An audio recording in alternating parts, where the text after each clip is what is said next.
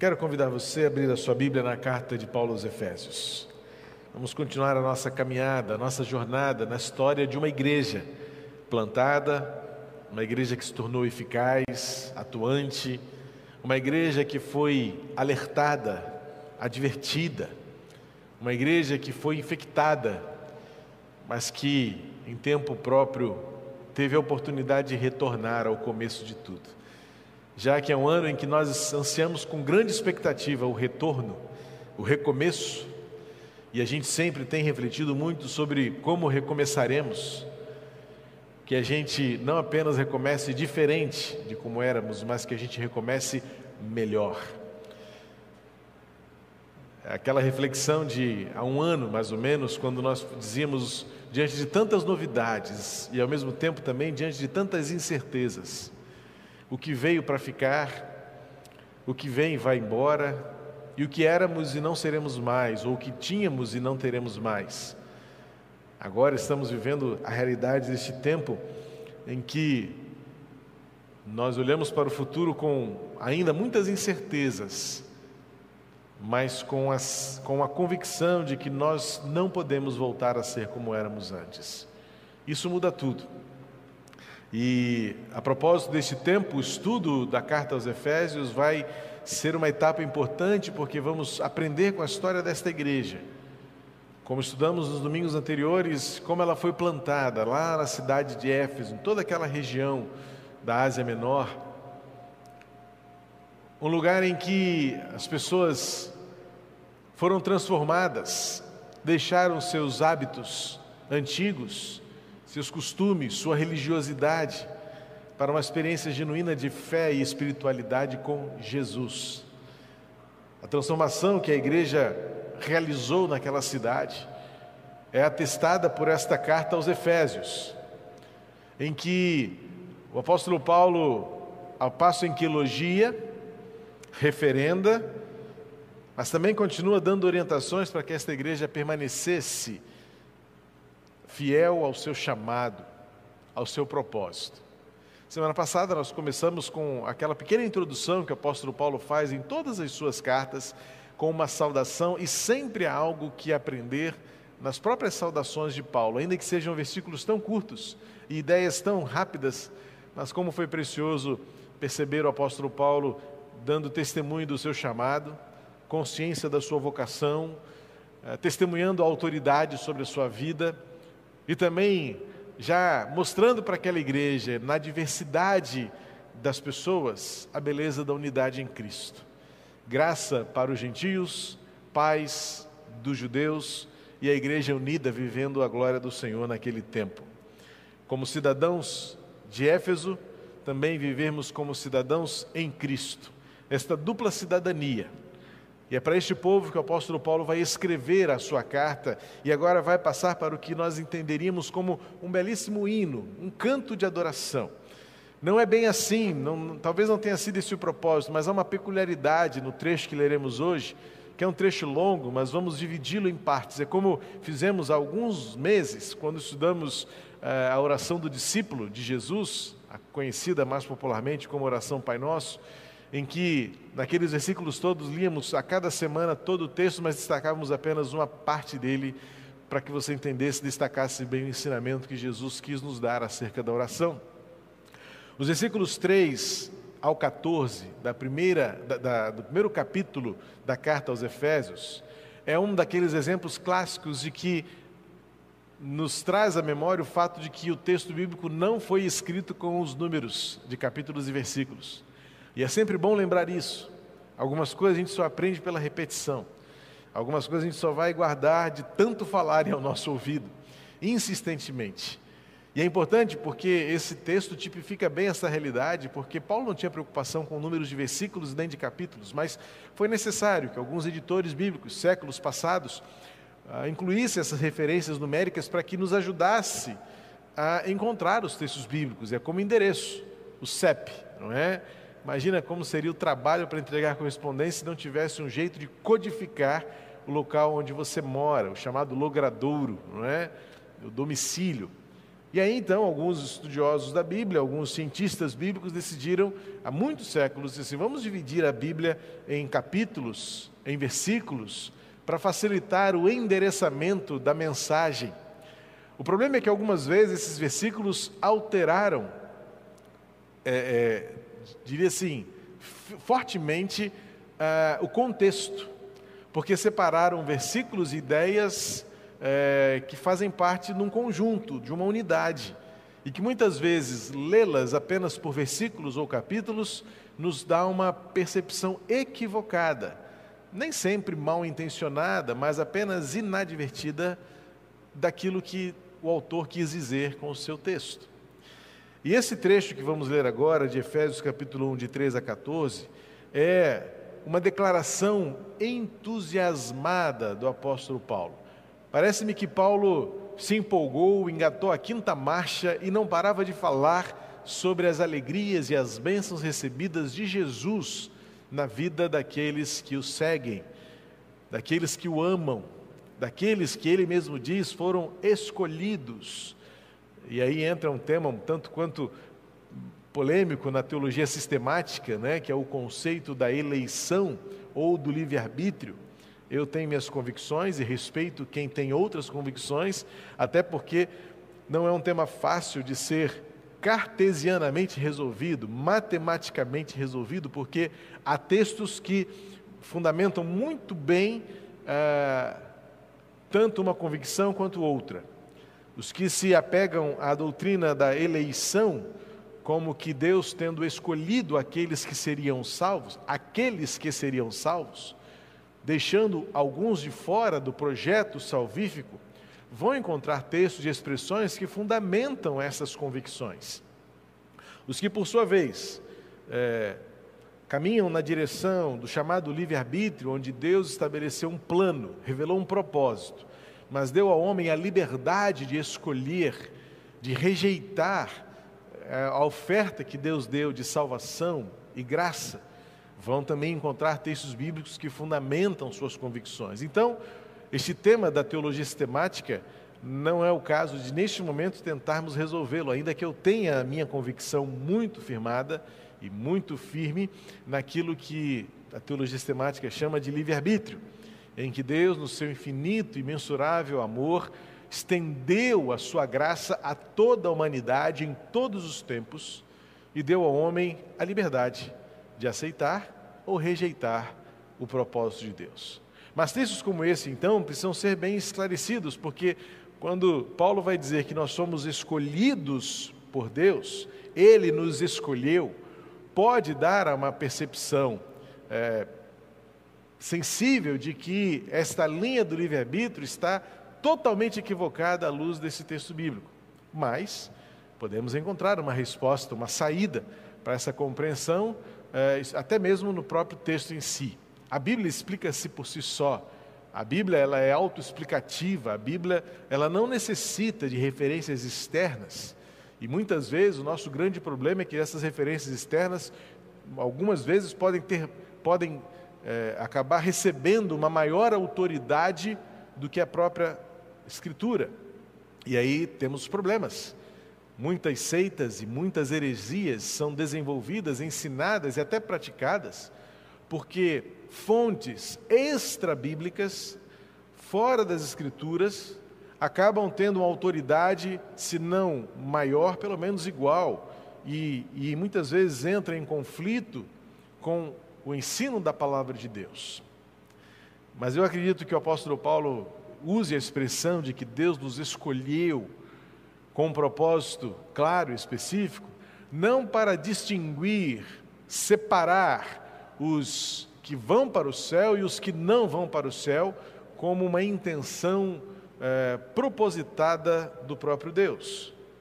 Respeitando aqueles que pensam desta maneira, eu não vejo muita lógica e muita razoabilidade, né, muito equilíbrio com outros textos bíblicos que falam do amor de Deus, da graça de Deus alcançando todo o mundo. O ponto principal aqui, evidentemente, não é esse. Aliás, a própria questão da doutrina da eleição, da predestinação, para ser mais claro, para alguns, que talvez não tenham entendido o que eu quero dizer com eleição, mas é mais comum as pessoas conhecerem esta teoria ou esta teologia como a teologia da predestinação, que Deus predestinou alguns para o céu e predestinou outros para o inferno. Ah, com todo respeito àqueles que ah, fazem entendimento desta matéria, e existem, é, existem denominações inteiras, confissões doutrinárias inteiras, que historicamente fundamentam-se, baseiam-se nesta convicção. O fato é que não é um elemento principal da teologia bíblica, porque entendemos que a salvação pertence ao Senhor. Quem salva é o Senhor, e muitas vezes vamos ficar apenas no campo da especulação. Eu gosto de lembrar que nas chamadas Institutas de Calvino, que é a enciclopédia teológica que João Calvino escreveu, um dos nossos maiores reformistas, a teologia que ele desenvolveu, ou seja, a interpretação bíblica que ele fez da chamada doutrina da eleição, que gerou a teologia da predestinação, ela representa uma parte pequeníssima da sua grande teologia bíblica. Ou seja, para o próprio Calvino, esse ponto não é um ponto importante, não deveria ser um ponto de conflito, de divergência e de separação. Até porque, historicamente, Calvino queria encontrar uma resposta muito pessoal do porquê eu, sendo eu, tendo sido eu quem eu fui, fui alcançado pela graça. Então, a procura dessa resposta do porquê eu fui alcançado pela graça, ele encontrou em alguns textos bíblicos a resposta que lhe acomodou o coração, quando ele disse: só tem uma resposta para isso. Deus me escolheu. Deus me separou e Deus me predestinou para ser salvo. Mas a partir daí, não é necessariamente obrigatório que isso se torne uma doutrina da prática evangélica ou da prática missiológica, ainda que para alguns seja. Então existem complicações, aprofundamento desta matéria que não cabe a este momento, até porque o texto não tem esta finalidade, o texto é prático. O texto é vivencial, o texto não é filosófico, o texto não é doutrinário. Paulo não está preocupado em explicar como alguns são e outros não. Paulo olha para os que são e fala: vivam de um modo a glorificar a Deus, vivam de um modo a exaltar o Senhor e vivam de um modo a tornar este amor que alcançou vocês compartilhado e conhecido do tempo de vocês. Então veja que gastar tempo ou literalmente perder tempo, tentando explicar por que alguns são salvos e outros não são salvos, o nosso papel prático e missional, a nossa missão é: você também precisa conhecer e pode conhecer o amor de Deus que transforma, que preenche. Então, enquanto muitos é, literalmente se acomodam ao fato de que os que serão salvos um dia serão descobertos, o que Paulo está dizendo, na verdade, é que quem ama o Senhor e quem é salvo pelo Senhor, não tem descanso enquanto não ver o amor de Deus multiplicado, compartilhado, testemunhado pelo seu jeito de viver. E a carta aos Efésios é esta ênfase em que Paulo está dizendo àquela igreja local: vivam em Cristo, vivendo em Éfeso, fazendo este amor conhecido por todas as pessoas. E Paulo estava realmente muito entusiasmado. E na língua original, o texto que vamos ler é, na verdade, uma grande sentença sem pontos. Eu, eu, diria que se o apóstolo Paulo fizesse isso numa redação de concurso hoje, ele seria reprovado. Porque a técnica da boa redação determina que você faça frases curtas, períodos é, coerentes e que a sua ideia seja muito clara entre começo, meio e fim. Mas quando a gente lê o texto, e eu farei esse exercício com você agora, quando a gente lê esse texto numa tacada só, esse texto na língua original não tem pontos, na língua grega não existia vírgulas como temos hoje para dar pausa, respirar e dar a relação entre as palavras, porque a língua grega era muito, a estrutura dela é muito diferente da nossa. A, a, a relação dos termos não se dá por pontuação, mas sim pelos casos de cada palavra na língua original. Então você consegue reconstruir aquela frase, entendê-la e traduzi-la para o português, não por pontuações de vírgula, exclamação, interrogação, mas sim pela forma como a palavra foi escrita. Isso é mais da linguística, não é? é e não interessa tanto aqui para a gente, apenas estou trazendo o que é de prático, o que é visível, o que é útil para nós. O que é útil para nós é dizer o seguinte: Paulo estava muito feliz quando escreveu esse texto. Paulo estava muito entusiasmado quando escreveu essas frases. E Paulo não estava preocupado muito com técnicas da redação, ele queria que as pessoas lessem e conhecessem as motivações do seu coração e se contagiassem, fossem de fato contagiadas pela alegria e pelo entusiasmo de viver em Cristo. Aliás, essa expressão viver em Éfeso e viver em Cristo é a grande questão, a grande chave hermenêutica da carta aos Efésios, porque Paulo vai usar pelo menos 30 vezes nessa pequena carta de seis capítulos, pelo menos 30 vezes, ou seja, uma média de cinco a cada capítulo, mas só nesse capítulo Paulo usa 11 vezes a expressão que nós estamos em Cristo ou nele, esta preposição de localização. A ideia é que Paulo realmente está dizendo aos crentes em Éfeso: vocês moram numa cidade, vocês têm uma vida cotidiana, vocês têm uma rotina, vocês têm um papel como cidadãos aí, mas não se esqueçam que, tanto quanto cidadãos em Éfeso, vocês são cidadãos em Cristo, estão plantados, estão firmados, estão enraizados em Cristo. Então, só neste texto que vamos ler, que é como se fosse um cântico, poderia ser muito bem musicado por algum poeta, e seria então uma forma de Paulo dizer: não existe experiência maior, melhor do que viver em Cristo. Diz assim o texto em Éfeso, capítulo, em Efésios, texto da carta aos Efésios, capítulo 1, versos 3 ao 14. Bendito seja o Deus e Pai de nosso Senhor. Ah, deixa eu fazer uma coisa, eu vou ler tentando dar a maior ênfase possível à forma como o apóstolo Paulo deve ter escrito isso. Como eu disse, não há pontos na língua original, não há vírgulas, não há é, sinais de interpretação. Isso é o que chama a atenção de todos os hermeneutas da, da, do texto bíblico, o fato de que é uma enorme porção de ideias ligadas umas às outras, sem muita é, preocupação em organizar as ideias. Aliás, Paulo era tanto quanto assim né, no seu jeito de escrever. Diz assim o texto, então, voltando ao texto. Bendito seja o Deus e Pai de nosso Senhor Jesus Cristo, que nos abençoou com todas as bênçãos espirituais das regiões celestiais em Cristo. Antes da fundação do mundo, Deus nos escolheu nele para sermos santos e irrepreensíveis diante dele. Em amor nos predestinou para ele, para sermos adotados como seus filhos por meio de Jesus Cristo, segundo o propósito da sua vontade para louvor da glória da Sua graça que Ele nos concedeu gratuitamente no amado. Nele temos a redenção pelo seu sangue, a remissão dos pecados, segundo a riqueza da sua graça, que Deus derramou abundantemente sobre nós em toda sabedoria e entendimento. Ele nos revelou o mistério da sua vontade, segundo o seu propósito, que ele apresentou em Cristo, de fazer convergir nele, na dispensação da plenitude dos tempos, todas as coisas, tanto as do céu como as da terra em Cristo fomos também feitos herança, predestinados segundo o propósito daquele que, que faz todas as coisas conforme o conselho da sua vontade, a fim de sermos para louvor da sua glória, nós, os que de antemão esperamos em Cristo. Nele também vocês, depois que ouviram a palavra da verdade, o evangelho da salvação, tendo ele nele também crido, receberam o selo do Espírito Santo da promessa. O Espírito é o penhor da nossa herança até o resgate da sua propriedade propriedade em louvor da sua glória. Você consegue perceber o entusiasmo de Paulo sobre a alegria, a experiência de viver em Cristo? Quantas vezes Paulo usou essa expressão em Cristo, nele, em seu propósito, em sua vontade.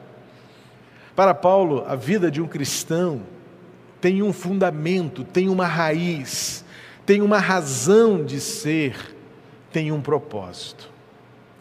Como disse, esse texto é, é muito rico de convicções espirituais e não dá para é, é, é, explorá-lo apenas numa manhã como a de hoje. Por isso, nós vamos dividi-lo em trechos e pequenas etapas, nem tanto preocupados com os versículos, mas sim com ideias. Porque, por exemplo, olha um detalhe na sua Bíblia, se é que você percebeu. Versículo 4, por exemplo, só para ilustrar. Antes da fundação do mundo, Deus nos escolheu nele para sermos santos e irrepreensíveis diante dele. A ideia termina no ponto. Mas na sua versão, talvez o versículo termina com a expressão em amor. Só que este em amor está ligado à ideia do versículo 5: em amor nos predestinou. Então veja, se a gente faz uma leitura e um estudo bíblico muito mais preocupado com a separação dos versículos do que a atenção que devemos ter às ideias ali, o conceito desenvolvido, a gente vai dizer o seguinte: olha que uma leitura muda totalmente. Antes da fundação do mundo, Deus nos escolheu nele para sermos santos e irrepreensíveis diante dele em amor. Aí depois a ideia, nos predestinou para ele. Veja, então a própria ideia da predestinação aqui, ela fica comprometida no seu entendimento se você separar os versículos. Por isso é tão importante ao ler a palavra de Deus, se distanciar um pouquinho e perceber que existe um contexto. A gente chama de perícope, não é? um contexto ao redor. Difícil traduzir isso, né, Renato? é o contexto ao redor, não é? que tem a influência, que tem a, a, a, o modo de contribuir para que você entenda o que aquele texto está dizendo. Então, deixa eu só dar aqui um, uma pequena pincelada no que eu acredito ser o conceito da predestinação. Quando eu leio as Escrituras, eu não consigo encontrar uma lógica e uma coerência no conceito do amor de Deus. Eu sei que os que vão defender vão dizer, não, mas existe. Ok. Como eu disse, com muito respeito, para divergir. Eu não estou aqui querendo debater, mas estou querendo fundamentar as minhas convicções. Que o conceito da predestinação não é no sentido de escolher uns para e outros para.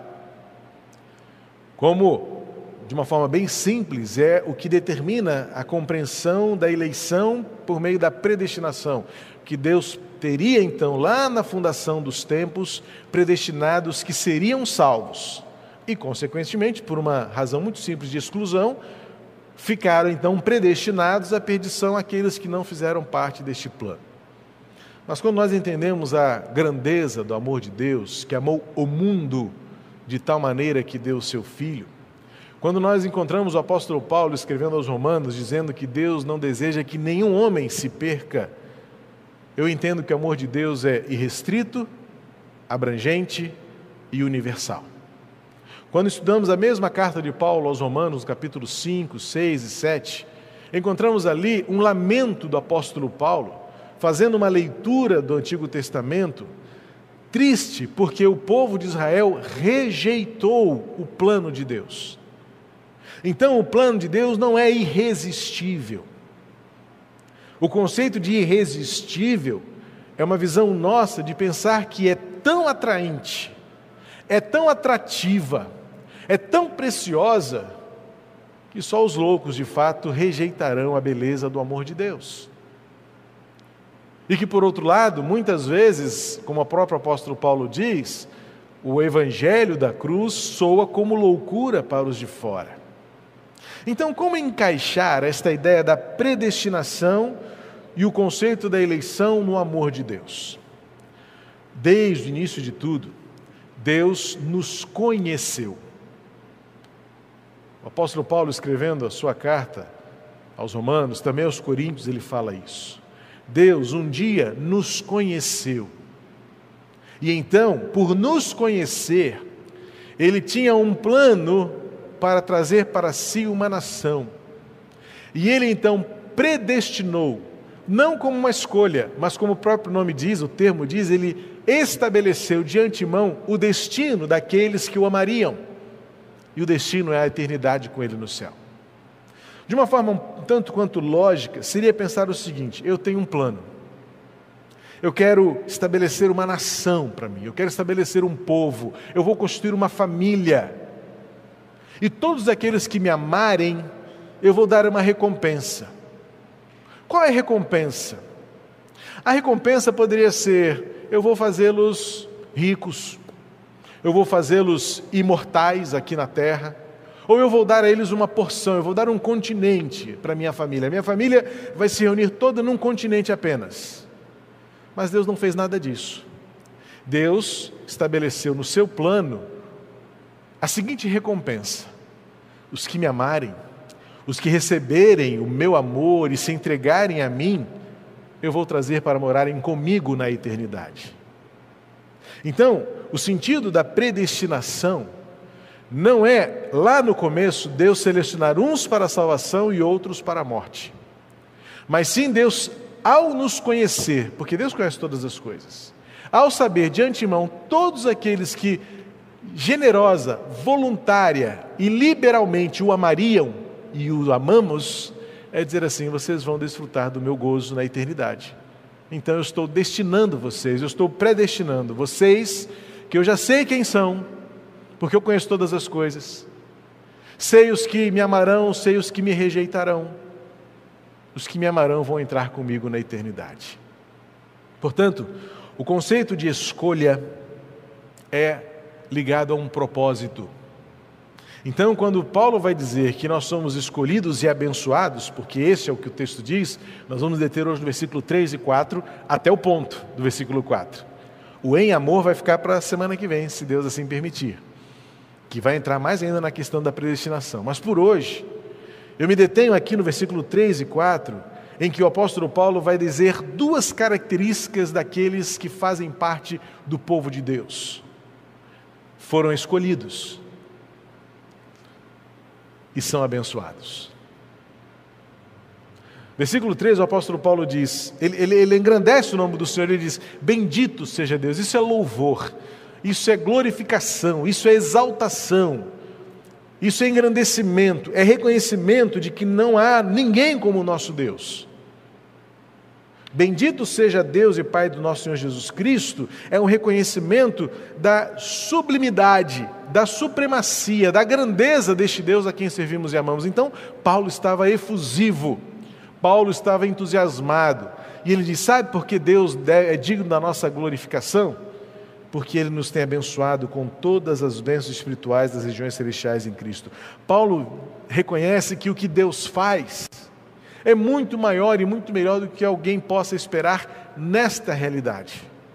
Neste tempo tão passageiro, tão por enquanto, tão efêmero, tão superficial. Então Paulo olha para a salvação e diz: Nós somos um povo, igreja, nós somos uma gente, nós somos uma nação que tem recebido de Deus bênçãos que esta realidade não pode nos dar.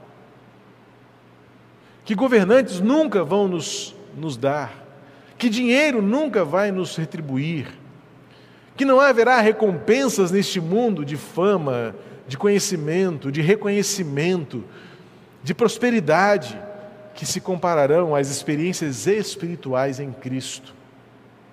Aquilo que é imaterial. E aquilo que, algumas semanas, o pastor Israel pregou, que é invisível, mas se torna visível por aquilo que o povo de Deus faz e é. É isso que o apóstolo Paulo está dizendo, dos dons espirituais que são dados e que atuam nas regiões celestiais, que têm poder de transformar. Eu imagino que Paulo estava dizendo, sim, no fundo do seu coração, como eu lembro desta igreja lá em Éfeso, daquele dia em que aquele povo queimou aqueles livros de magia. Quem tem autoridade para fazer isso? que não é por força, mas é por poder. É diferente. A força seria eles fazerem aquilo algemados, sob açoite, chicotes, sob espada, ameaça. Queima esses livros, porque agora vocês são salvos em Jesus. Mas eles agiram sob o poder que há no Espírito de Deus e fizeram voluntariamente, lá no livro de Atos, capítulo 17, quando eles queimaram aqueles livros versículo 18, capítulo 18, desculpa. Quando eles queimaram aqueles livros de magia que eram o sustentáculo da religiosidade pagã deles. Não fizeram por força, fizeram por poder. E é isso que Paulo está dizendo. As bênçãos espirituais que Deus nos tem dado é o poder para fazermos coisas que humanamente, naturalmente, nunca seremos habilitados para fazer. Por exemplo, o amor, o perdão, a misericórdia, a compaixão. Ah, não, pastor, mas isso eu faço. Faz, como eu também faço, movido pela vaidade, movido pela expectativa da recompensa, movido pela fama. Tomare que alguém tire foto de mim fazendo o que eu estou fazendo, mostrando amor. Tomare que quando eu, for, quando eu perdoar ou, ou for perdoado, isso vire notícia. Isso não é espiritual. Quando o apóstolo Paulo vai dizer que aquela igreja em Éfeso era uma igreja que estava trazendo ao seu coração gratidão e alegria por ter se tornado uma igreja eficaz sete anos após a sua fundação, é porque ela sabia que a igreja não se move por força, mas pelo poder do Espírito Santo que atua nas regiões celestiais. O povo de Deus precisa ser um povo espiritual, em que a racionalidade, em que a materialidade vai evidenciar, mas nunca fundamentar, apenas registrar aquilo que aconteceu no âmbito da espiritualidade. Em que os outros verão o que você é e o que você faz e como faz, com uma evidência clara de que quem domina a sua vida é o Espírito Santo e não a lógica, não o conhecimento. Tudo isso faz parte. Tanto é que o apóstolo Paulo vai dizer que o culto é racional, ou seja, é inteligente.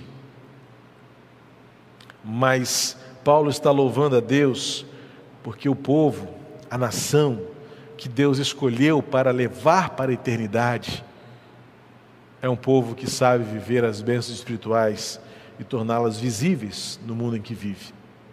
E aí então no versículo 4, Paulo vai dizer: Antes da fundação do mundo, Deus nos escolheu nele. Veja que novamente aqui está uma ênfase nele. Nós não temos poder e autoridade no processo da salvação. É graça, é misericórdia. E esse escolhido tem propósito. Note que esse escolhido não é uma questão, e aí a gente detalha e vai entra no debate né, da teologia sistemática da eleição. Porque quando nós encontramos sempre esse conceito de que fomos escolhidos ou predestinados, é na verdade uma escolha prática para a vida. Não é uma predestinação e uma eleição para os que serão salvos, mas é uma escolha e uma predestinação para sermos abençoados para abençoar. Olha o que está escrito no versículo 4. Eu fico à vontade porque não sou eu. Não é teologia sistemática, não é Langston, não é Berkoff, não é Calvino, não é qualquer outro, não é Lutero, é a Bíblia. Porque se nós formos basear a teologia sistemática em autores, cada um vai ter um jeito divergente, mas se a gente converge na palavra e é a partir da palavra que a gente entende, os outros tornam-se apenas assistentes interpretativos, são auxiliares, que podem até ajudar você a corrigir desvios muito grandes. Mas olha o que diz o versículo 4: Ele nos escolheu nele, Deus nos escolheu nele, para sermos santos e irrepreensíveis diante dele. Sabe o que é santo? Já disse outras vezes em outras mensagens, mas vale a pena repetir. A palavra santo em grego significa diferente não é colocar você num altar, não é colocar você num oratório, não é criar uma imagem esculpida da sua pessoa que se torne digno de veneração, de adoração, de inclinação, de culto. Não. O conceito de santidade bíblica, o conceito de alguém se tornar santo, é porque ele é diferente. Por que, que o templo é santo? Porque ele é diferente de todos os demais uh, prédios no Antigo Testamento. E por que que hoje o templo somos nós? Porque nós somos chamados para ser diferentes deste mundo. Por que que o sábado, no conceito do Antigo Testamento, era o dia diferente, era, era o dia santo? Porque era um dia diferente. De segunda a sexta e domingo trabalhava-se. E no sábado descansava-se. Veja que não, o conceito de santidade muito mais do que aquela antiga interpretação que fazíamos, mais simplista de que, ah, foram separados. Não, literalmente a palavra grega, traduzida por santo, significa diferente. Evidentemente, se, alguém, se alguma coisa é diferente, essa coisa fica separada, ela fica em destaque. Ela se destaca. Mas não é uma separação por exclusão. Não é uma separação por indiferença não é uma separação, muito menos por uma omissão contextual. É justamente, como disse Jesus, ser sal fora do saleiro, luz colocada no lugar mais alto para iluminar mais longe possível. Porque a santidade é você viver no mundo fazendo diferença. A oração de Jesus foi tão categórica: Pai, eu não te peço que os tires do mundo. Deus nunca quis que você fosse para um monastério. E Deus nunca estabeleceu na palavra que a santidade é fruto de você é, se tornar um ermitão. E não é a diferença do estereótipo. Porque Paulo complementa, as ideias se complementam quando ele fala sobre irrepreensível, literalmente sem mancha. Eu não sei se você tem uma versão bíblica aí que já traduz irrepreensível por sem mancha, que é um conceito do sacrifício do Antigo Testamento daquele cordeiro que não tinha mancha na sua pelagem, que era limpo de toda e qualquer imperfeição. Então, sim, Paulo está dizendo que Deus nos escolheu para vivermos de um modo diferente deste mundo. Este é o nosso maior desafio. Enquanto a igreja tenta ficar parecida com os movimentos do nosso contexto, do nosso tempo, seja de um lado ou de outro, e não tem jeito, eu tenho sempre que falar sobre essa polarização diabólica da nossa sociedade, do mundo, não é coisa do Brasil, não. Se você estuda um pouquinho e vê um pouquinho de notícias, você vê que é o mundo inteiro que está assim. E o problema é que, ao invés de o mundo inteiro estar assim e a igreja será diferente, não, a igreja está igual, igualzinha. Igualzinha. Pessoas que estão debatendo, discutindo, usando suas redes sociais para dizer: nós somos iguais àquele grupo, nós somos iguais àquele grupo. Como seria bom se nós víssemos mais nas redes sociais pessoas iguais a Jesus? Mas não adianta você defender que a sua ideia é igual a Jesus, seja da direita ou seja da esquerda, se na prática não é isso e nem Jesus aparece no seu pensamento, na sua fala. O seu Senhor não é Jesus. Esta religiosidade que tomou conta da política partidária no, no país, que também fez com que o nosso coração e a nossa mente devotasse a um ser semelhante a nós, seja ele quem for, a um homem igual a gente. A devoção e a esperança, já perdemos o significado de ser este, este povo que Deus escolheu para sermos diferentes e irrepreensíveis. E se a igreja caminha de um lado ou do outro lado, seja que lado for, ela se tornou igual. O desafio que nós temos hoje como igreja é, re, é, é, reencontrar o nosso caminho, redescobrir a nossa origem, a nossa essência e voltar a ser isto que Paulo diz. Vocês, igreja em Éfeso, vocês, igreja no Meier, vocês, igreja no Rio de Janeiro, vocês, igreja no Brasil, vocês, igreja na Alemanha, na França, nos Estados Unidos, no mundo. Vocês foram chamados, escolhidos por Deus para serem diferentes. Então, enquanto vocês estiverem preocupados em serem iguais, a adotarem o mesmo discurso, a mesma agenda, as mesmas falas, as mesmas expressões, achando que isso é ser igreja, eu lamento informar, mas eu não consigo me ver como igreja desse jeito. Porque a igreja é diferente. Ah, então, pastor, como é que vamos ser igreja? Vamos abrir a Bíblia e vamos descobrir o que é ser igreja. E eu acho que eu tenho dito isso dominicalmente, semanalmente, às quartas-feiras e domingos e tantas outras vezes que é pelas Escrituras que nós teremos Igreja de Cristo. Esta é a nossa agenda. Aqui está o nosso padrão. Aqui está a revelação daquilo que ofende o coração de Deus, aquilo que prejudica o próximo, aquilo que nos une, aquilo que nos torna relevantes. Então, quando Paulo diz que nós somos um povo que foi escolhido por Deus e nele, né, ou seja, em Cristo, para sermos santos, ou seja, diferentes, irrepreensíveis, ou seja, sem manchas, literalmente é sermos perfeitos. Ah, não, aí não. Perfeito não posso ser. Eu também sei que eu não posso ser, mas é um alvo, é uma meta. Porque se você se contenta com o mínimo, você se acostuma com o pior. E se tem uma coisa que nós humanos nos acostumamos fácil, é com o que está errado e feio. Nós nos acostumamos com o sujo. Nós nos acostumamos com o mal cheiroso. Eu tive uma experiência recentemente de estar em determinado lugar onde a pessoa que habitava aquele ambiente não sentia mais o forte odor de descuidado. E quando eu entrei ali com outra pessoa comigo, disse: o cheiro está muito forte. Não estou sentindo nada. E nem era Covid, nesse caso. Era porque a pessoa se acostumou com aquele cheiro ruim. Assim é o pecado. Nós nos acostumamos com eles. E o apóstolo Paulo então está dizendo: Ele nos escolheu. E aí no versículo 4 ainda, ele termina: irrepreensíveis diante dele. Então eu tenho três coisas para dizer para você acerca desse texto. Somos um povo escolhido e abençoado. Isso é extraordinário. De prática, a primeira coisa que eu quero que você guarde no seu coração em nome de Jesus. Isso é extraordinário. Porque escolher a Deus é o comum, é o que todo mundo faz.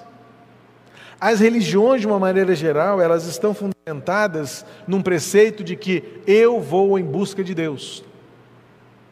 Não é isso? Quando a pessoa está desesperada, não é ela que vai à procura do transcendente? Numa experiência de uma religiosidade que não é a espiritualidade cristã, em geral, nós é que estamos à procura de Deus. Nós é que somos os caçadores de Deus. Eu tinha um problema com essa série de livros na década de 90, né? Os caçadores de Deus. Eu confesso que nunca li, não, não me gerava interesse. Quem leu disse que é bom, então não vou nem fazer crítica. Minha crítica é apenas pelo título. Porque ninguém caça Deus. Isso, isso fere os preceitos bíblicos, porque na verdade Ele é que nos escolheu. Isso é que é extraordinário. Termos sido escolhidos é extraordinário, é o que difere a espiritualidade cristã de todo o restante das demais religiosidades, porque alcançar o nirvana, eu quero alcançar os níveis da espiritualidade, eu quero alcançar a transcendência, eu vou me tornar Deus. E o cristianismo revela um Deus amoroso que se tornou homem. Veio, habitou entre nós, nos ensinou a viver e mais, morreu por nós na cruz e a história se divide antes e depois dele, e não tem, não tem ideologia que mude isso.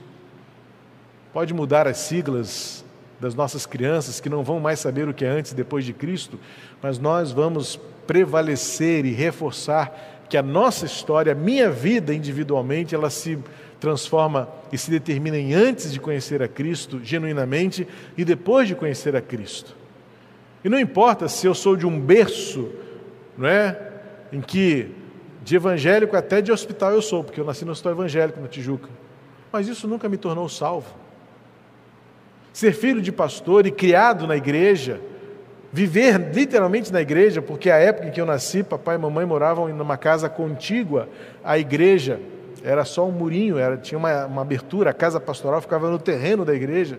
Então eu posso dizer que eu fui como Samuel, mas quando eu entrei na adolescência, eu precisei ter a minha experiência pessoal.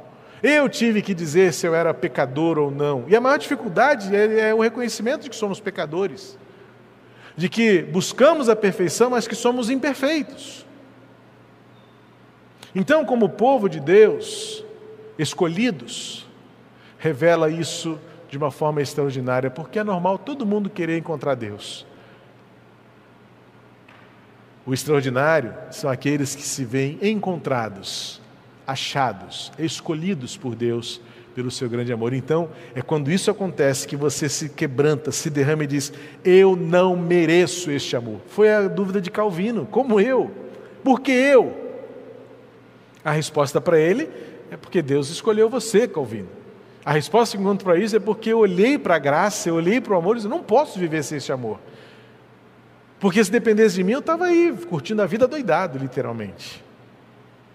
Mas eu não resisti a esse amor porque me foi oferecido algo muito melhor.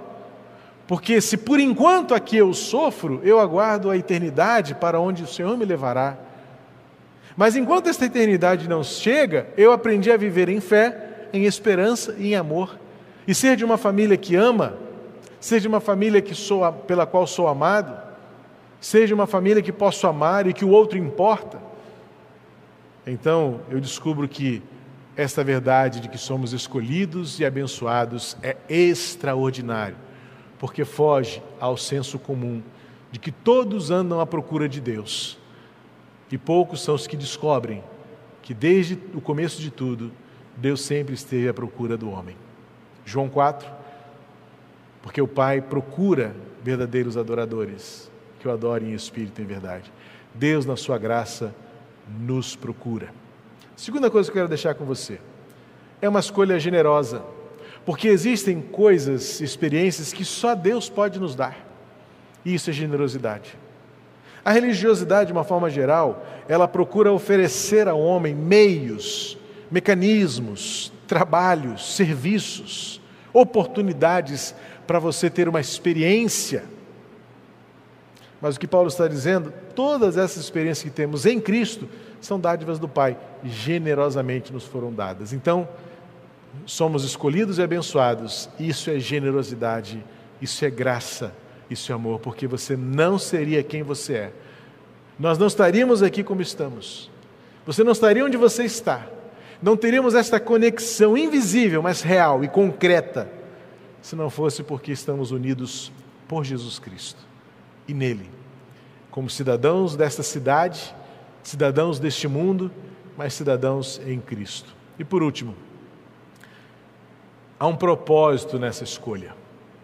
Diferentemente do que outros vão arguir em relação à predestinação, esta predestinação e esta escolha teve um propósito, para que por meio de nós, Deus continue sendo conhecido e anunciado na nossa geração. Você faz parte de um povo escolhido e abençoado. Somos uma família escolhida e abençoada. Isso é extraordinário. Isso é generosidade. E isso tem um propósito. Ele nos chamou, ele nos escolheu, ele nos dá vida para que por meio de nós, vidas incontáveis sejam abençoadas e transformadas por este amor. Que Deus abençoe a sua vida, que Deus nos abençoe e que esse eterno amor de Deus por nós continue nos movendo, nos dirigindo, nos fortalecendo.